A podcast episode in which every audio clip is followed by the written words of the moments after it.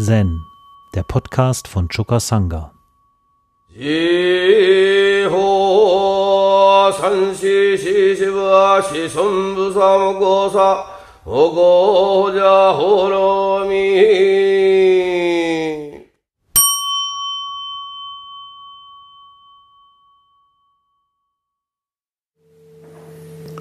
Das letzte Koan im Hekigan Roku lautet, hat die Überschrift, ein Haar wird gegen Harios Schwert geblasen.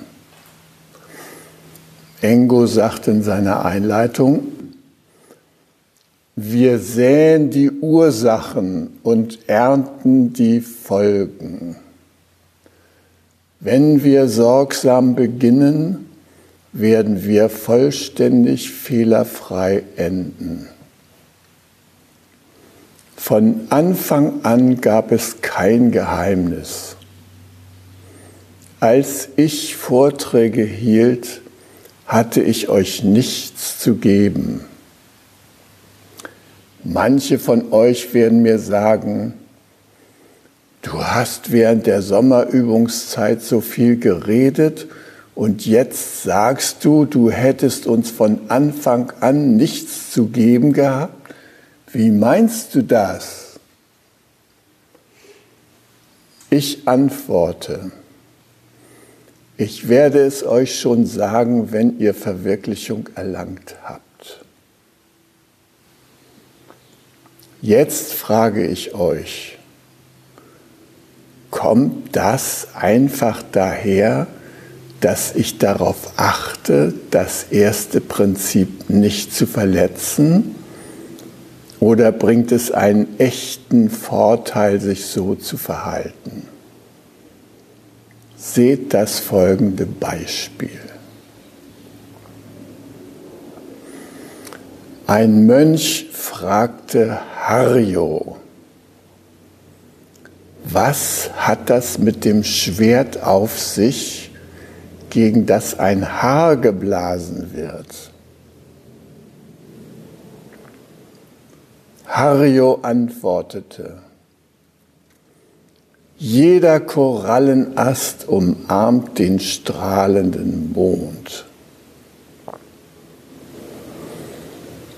Setschos Gedicht Raue Methoden mögen die besten sein, um Unzufriedenheit abzuschneiden. Mal ein Schlag, mal ein Stoß. Das Schwert überschneidet den ganzen Himmel. Der Schnee glitzert in seinem Schein. Niemand kann es schmieden oder schärfen. Jeder Korallenast umarmt den strahlenden Mond. Wunderbar.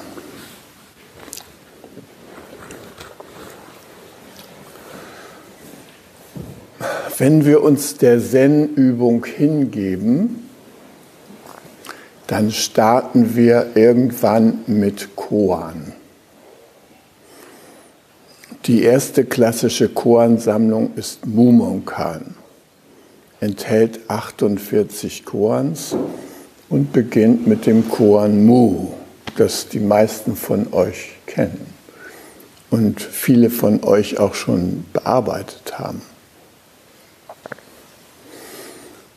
Wenn man mit dem Momokan durch ist, dann geht es weiter mit dem Hekigan Roku, der Niederschrift von der smaragdenen Felswand. Der Titel einer Kneipe. Dieses Korn endet oder diese Sammlung endet mit dem letzten Korn, nämlich Nummer 100 Harios Schwert.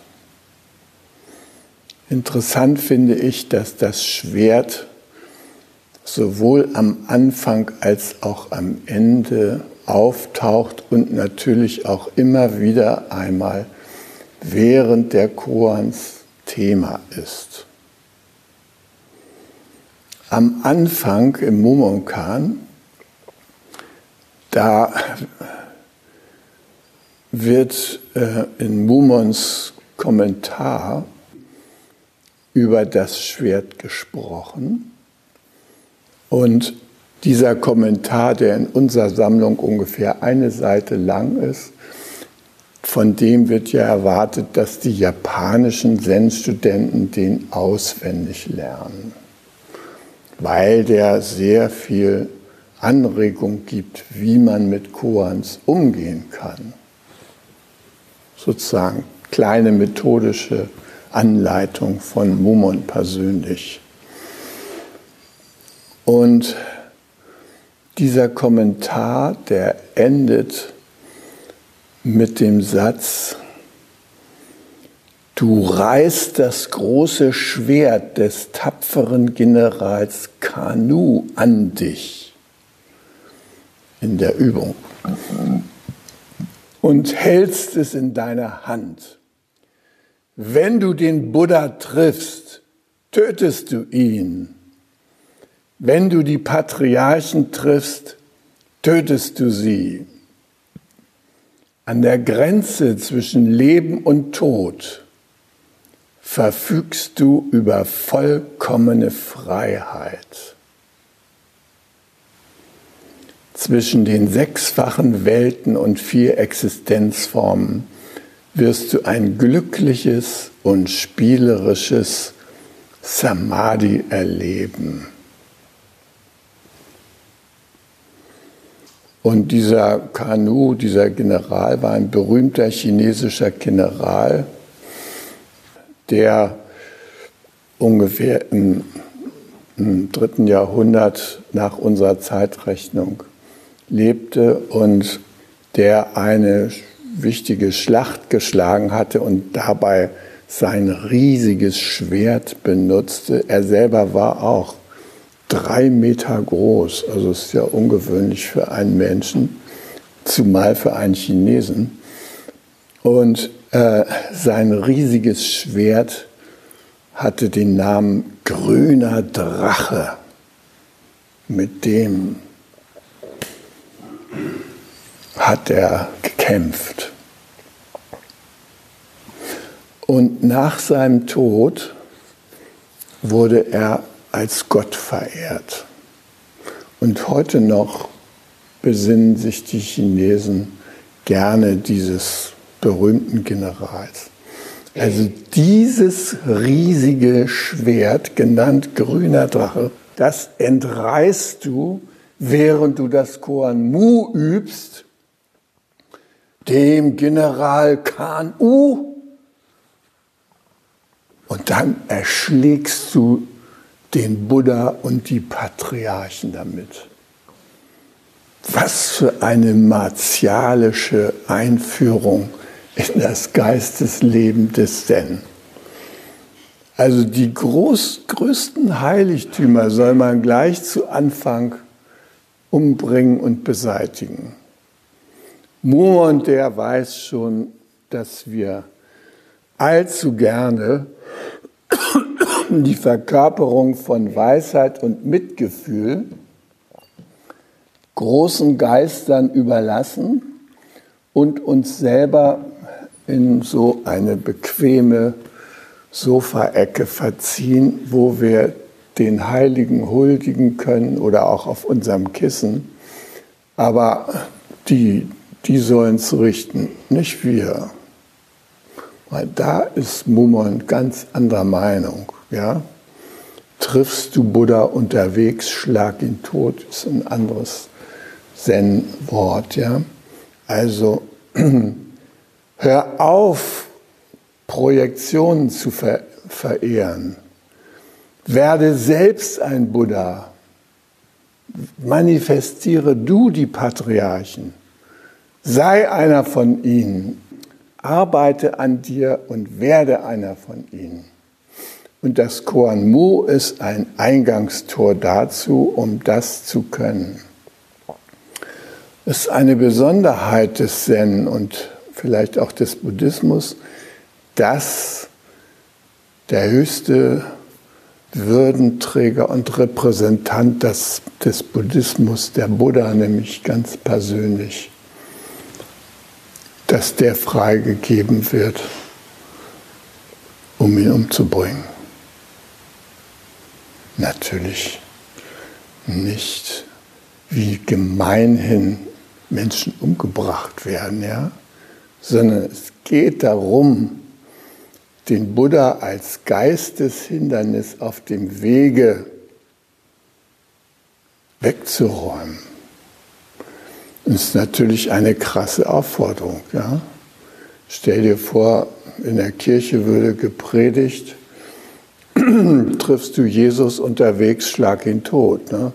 Dann sagen die Leute, ja, der wurde doch schon totgeschlagen, das muss ich ja nicht machen. Der wurde ja ans Kreuz genagelt. Ist ja alles schon gut, komm, beruhig dich. Ja. Nee, damit ist was ganz anderes gemeint. Ist damit gemeint unser inneres Buddha-Bild dass wir gerne so uns gegenüberstellen, unerreichbar, dann können wir uns gechillt zurücklehnen und sagen, ja, die Bodhisattvas, der Buddha, die sollen das richten. Das ist nicht Zen-Stil. Zen-Stil ist konsequent den Weg der Selbstbefreiung zu gehen ohne Wenn und Aber, ohne anzuhalten, immer weiter fortzuschreiten. Am Ende nun steht da Harios Schwert. Von dem sagt Setcho, das umspannt den ganzen Himmel ein riesiges Schwert und es beleuchtet den fallenden Schnee, der aus den Wolken des Himmels fällt und der fängt davon an zu glitzern. Das ist ein Schwert, was Weisheit schenkt, was aus allen Dingen hervorschimmert. So sieht es jedenfalls Fetscho. Und wenn wir bei diesem Koan angekommen sind, dann wird man gefragt, ob man dieses Schwert zum Kampf und zur Verteidigung nutzt. Ihr wisst ja, dass es im ostasiatischen Raum sehr viele Kampfkünste gibt. Eingeführt wurden sie mal von Bodhidharma. Bodhidharma brachte mit dem Zen auch, mit der Zen-Meditation auch die Versiertheit in Kampfkünsten mit. Er war ja ganz schön lange unterwegs, drei bis vier Jahre von Indien nach China. Ähm, er konnte nicht den direkten Weg wählen, weil die Mongolen den versperrt haben. Da fanden Kämpfe statt. Er musste sich durchschlagen über die Hafenroute und durch gefährliche Meerengen fahren und so. Und Bodhidharmas Selbstvertrauen in sich selbst wurde dadurch gestärkt, dass er Kampfkünste beherrschte, dass er darin versiert war. Angeblich zum Beispiel hat er beobachtet den Kampf eines Kranichs mit einer Schlange und hat beobachtet, wie die Schlange immer wieder geschickt auswicht den Schnabelhieben des Kranichs. Und das hat ihn inspiriert, Bewegungen zu kreieren, mit denen man einem Angreifer geschickt ausweicht und ihn eher in einen Tanz hineinzieht als in eine Schlacht. Und das ist ein Wissen, was von Zen-Mönchen sehr geschätzt wurde, weil viele von denen waren allein auf der Wanderschaft. Und da konnte das sehr hilfreich sein, sich hm, mit entsprechenden Übungen und Bewegungen aus einer heiklen Situation heraus zu manövrieren. Ihr kennt ja auch einige von euch jedenfalls das Stock Qigong. Stock Qigong ist auch so eine Abfolge von Übungen. Sind eigentlich Verteidigungsübungen, die aber in erster Linie benutzt werden, um die eigene Gesundheit zu fördern. Ich ähm, nehme gerne meinen Stock mit, wenn ich mein Elektroauto beim Amtshof in Steierberg auflade. Und dann dauert das ja meistens eine halbe Stunde. Und in der halben Stunde, da kann ich die 16 verschiedenen Grundübungen des Stock Qigong einmal durchüben. Jede Übung zehnmal, dann ist die halbe Stunde rum und ich fühle mich total lebendig. Und tatsächlich kann man in, mit jeder Übung, wenn man sie als Kampfübung versteht, kann man sie auch so ausführen, dass sie tatsächlich Verteidigungszwecken dienen könnte. Ja? Ähnlich mit dem Tai Chi. Das wird ja manchmal übersetzt mit Schattenboxen. Ja? Also Tai Chi ist auch so eine sanfte Kampfkunst, wo man sich eher entzieht, als dass man äh, massiv zurückschlägt. Und auch Aikido, das ist eigentlich so die für mich schönste Form der Kampfkünste, weil Aikido wirklich darauf aus ist, Gegnern zu Freunden zu machen. Also jemand, der dich aggressiv angreift, den versuchst du durch entsprechende Bewegungen in eine Art gemeinsamen Tanz hineinzuziehen und hast dabei die Hoffnung, dass dieser Angreifer durch diesen Tanz befriedet wird und irgendwie eine andere Richtung dir gegenüber einschlägt. Dann gibt es natürlich die anderen Sachen wie Jiu-Jitsu und Judo und der Schwertkampf, Kendo. Ja. Das sind alles spezielle Kampfkünste, die gelehrt werden, aber nicht in erster Linie, um Kampftechniken zu vermitteln, sondern um geistige Einstellungen zu vermitteln. Es gibt eine schöne Geschichte, wo ein äh, Schüler miterlebt, dass sein Meister getötet wird von einem Räuber. Und der Räuber entkommt und der Schüler, der ein Samurai ist, versucht diesen Räuber und Mörder ausfindig zu machen, um ihn schließlich umzubringen und seinen Meister da zu rächen.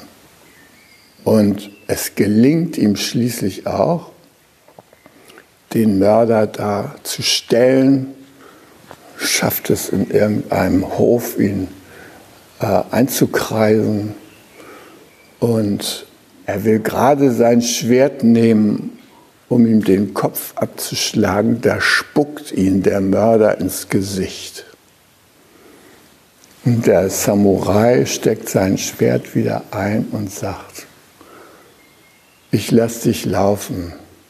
Wenn ich dich in diesem Augenblick erschlagen hätte, dann würde ich es aus demselben Geist tun, wie du meinen Meister erschlagen hast. Also ihm ging es darum, keine persönliche Rache zu nehmen. Er wollte einfach in der Haltung bleiben, die die Kampfkünste eigentlich prägt. Darauf komme ich gleich noch. Ja, und man sagte auch früher, ein Samurai, ein Krieger also, der ist bereit, sich selbst kennenzulernen Das ist die wesentlichste Eigenschaft eines Kriegers nach ostasiatischer Auffassung. Eine Person, die bereit ist, sich selbst kennenzulernen, bei sich selbst durch Licht und Schatten zu gehen und die eigene Persönlichkeit so weit zu durchleuchten, dass es allmählich klar wird, dass es gar keine Persönlichkeit gibt. Bis zu diesem Punkt wird es getrieben. Ja, und jetzt im Zen heißt es dann immer wieder mal Leben gebendes und Leben nehmendes Schwert. Ist euch wahrscheinlich öfter schon aufgefallen, ja. Also beispielsweise da Engo in der Einleitung zu Fouquets Staubkorn. Das Dharma-Banner hissen, die Dharma-Lehre sichern, das ist die Aufgabe eines fundierten, kenntnisreichen Lehrers. Ein Drachen von einer Schlange unterscheiden, schwarz von weiß, das ist es, was ein reifer Lehrer tun muss. Nun lasst für einen Moment beiseite, wie man das lebengebende Schwert und die todbringende Klinge schwingen muss. Also dieses Verhalten des Lehrers, schwarz und weiß, Schlangen von Drachen zu unterscheiden, das ist eine Aufgabe des Lehrers. Er praktiziert die unterscheidende Weisheit. Und das tut er mit dem lebengebenden und todbringenden Schwert.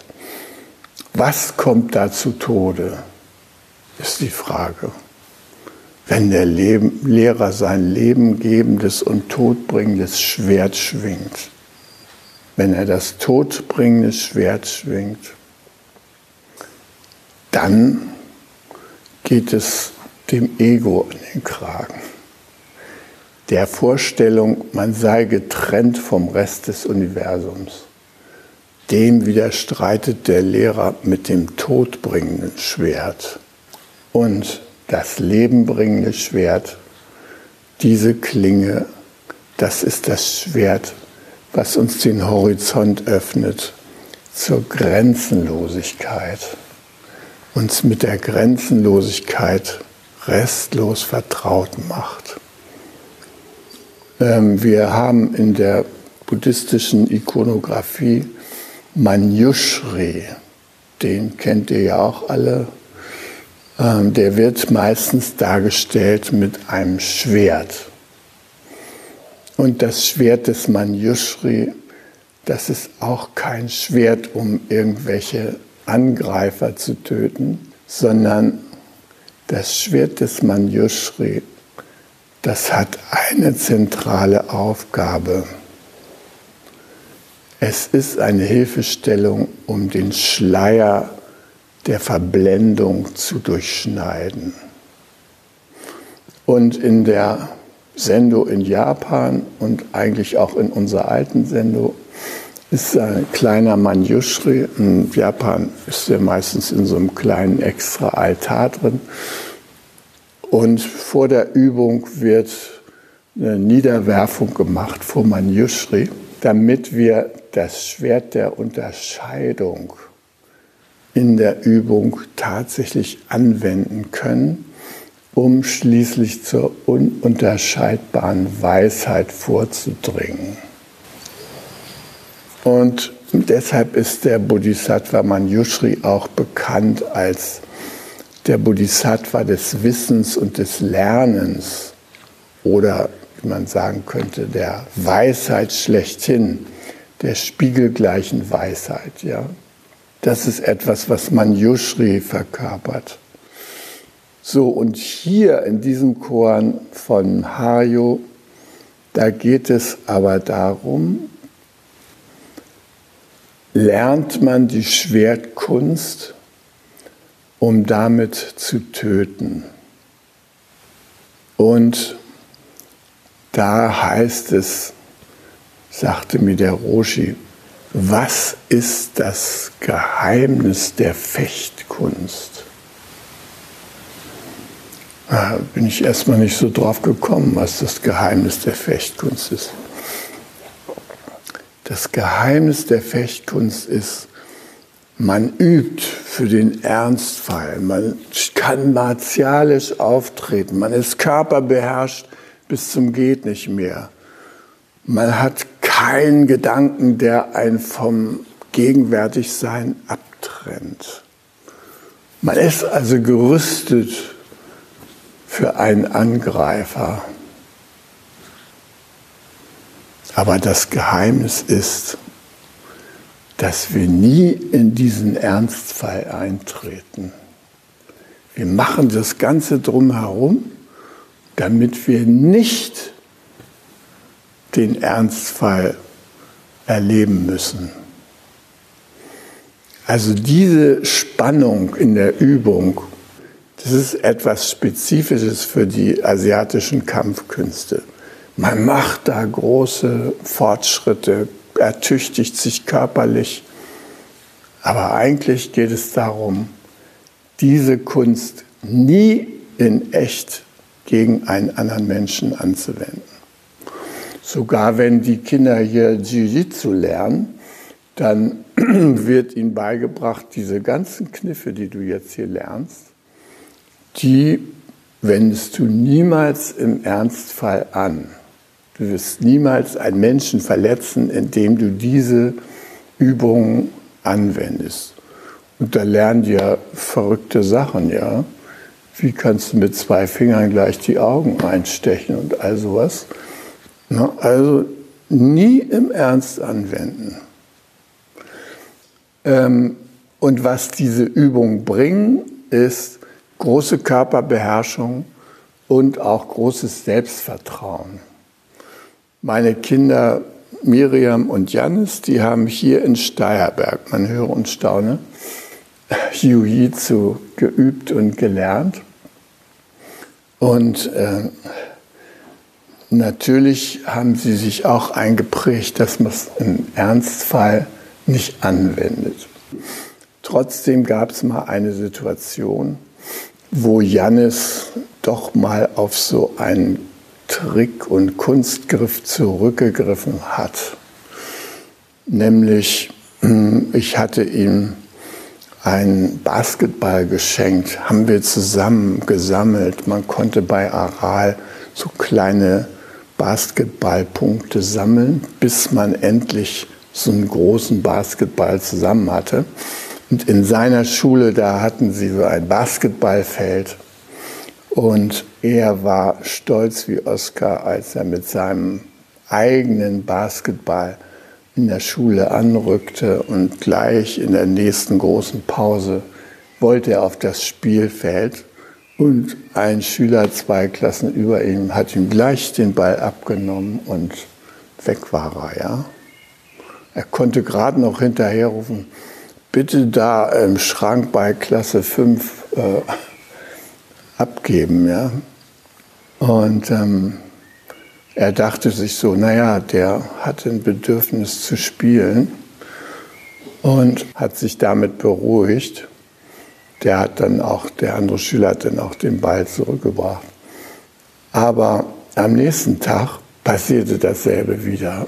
Derselbe Schüler hatte sich wieder versucht, den Ball zu schnappen.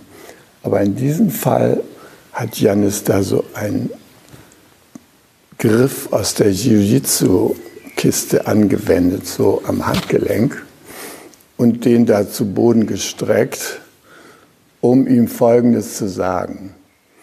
Ich sehe, du hast ein großes Bedürfnis zu spielen, aber ich habe auch ein großes Bedürfnis nach Respekt. Das müssen wir zusammenbringen. Dann hat er ihn wieder laufen lassen. Und den Respekt hat er von dem Tag an gehabt.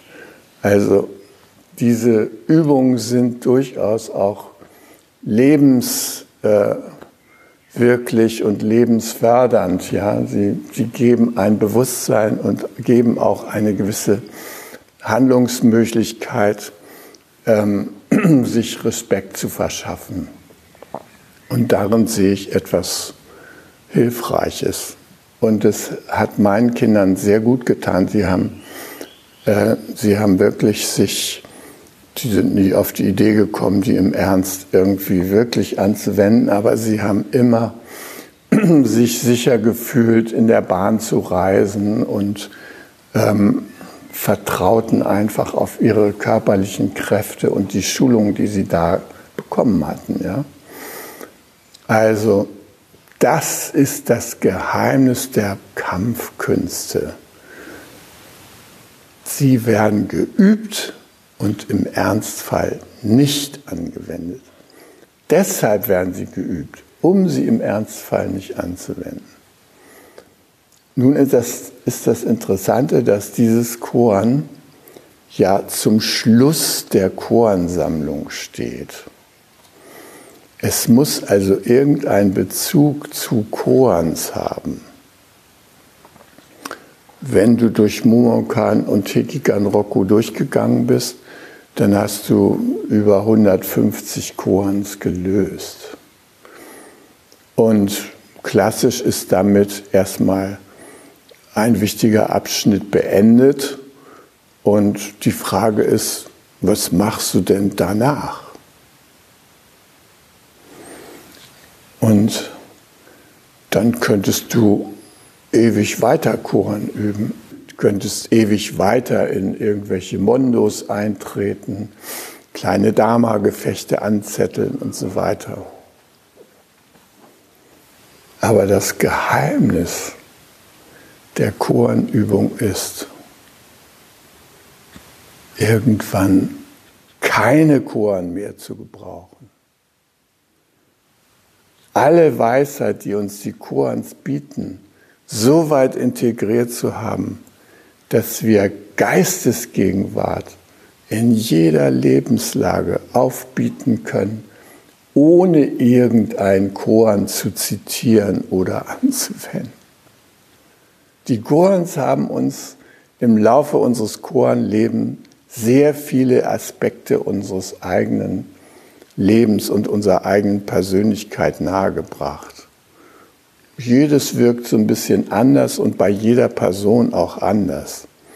Sie haben eine reinigende Wirkung, die Koans. Aber irgendwann ist dieser Reinigungsprozess so weit fortgeschritten, dass wir keine Koans mehr brauchen. Dass wir voll präsent sein können, voll in der Geistesgegenwart sind und wirklich mit dem Resonanzfeld, was uns umgibt, gehen können. Wir gehen in diesen Wu-Wei-Zustand ein, diesen Zustand der Absichtslosigkeit, des Nichthandelns. Wir können in dieses Nichthandeln eintreten und uns darin lebendig fühlen und geborgen fühlen. Das ist eine Frucht der langjährigen Koranübung. Wir treten ein in eine neue Geborgenheit, wo wir keine Korans mehr brauchen, wo wir einfach ganz natürlich sein können wo wir kein Konzept brauchen, wo wir keine Vergangenheitsbewältigung mehr betreiben, wo wir uns nicht mit Zukunftsängsten beschweren, sondern einfach alles, was wir brauchen, aus dem gegenwärtigen Augenblick entnehmen. Und das ist ein wunderbarer Zustand, wenn wir den erreichen. Und dann ist auch dieser Antwortsatz von Hario irgendwie sinnmachend. Jeder Korallenast umarmt den strahlenden Mond. Ja, was ist denn jeder Korallenast? Ist nicht die Koralle da im Meer? Also, ihr wisst ja, die Korallen, die vermehren sich bei einem bestimmten Mondstand bei einem bestimmten Mondstand Da machen alle Korallen ihre, äh, schicken die ihre Eier los und ihre ähm, Samenflüssigkeit und so weiter. Es wird alles auf einmal in einer Nacht im ganzen Meer verteilt. Und dann werden zigtausende von Korallen befruchtet und können wieder neu ansetzen. Jeder Ast der Korallen, jeder umarmt den Mond. So ein schönes Bild, ja. Der Mond steht ja für die Weisheit. Und jeder Korallenast, der an diesem Prozess beteiligt ist, der wird vom Mond ausgelöst. Das, da ist kein Unterschied zwischen Mond und Koralle, zwischen Essenz und Soheit. Und diesen Zustand zu erleben, ist für uns wichtig. Und das fängt schon mit Mu an.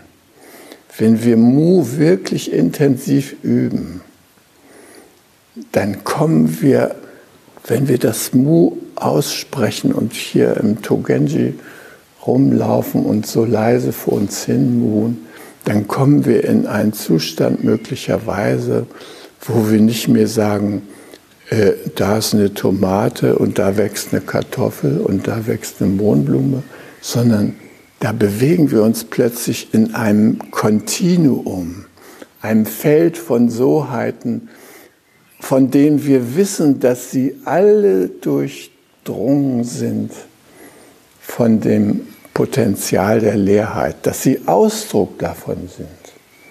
Das ist ein total beglückendes Erlebnis, wenn wir das haben, dass wir durch die Welt gehen, keine Urteile, sondern dass wir einfach in diesem Fluid der ganzen Erscheinungsformen uns wie selbstverständlich zugehörig bewegen.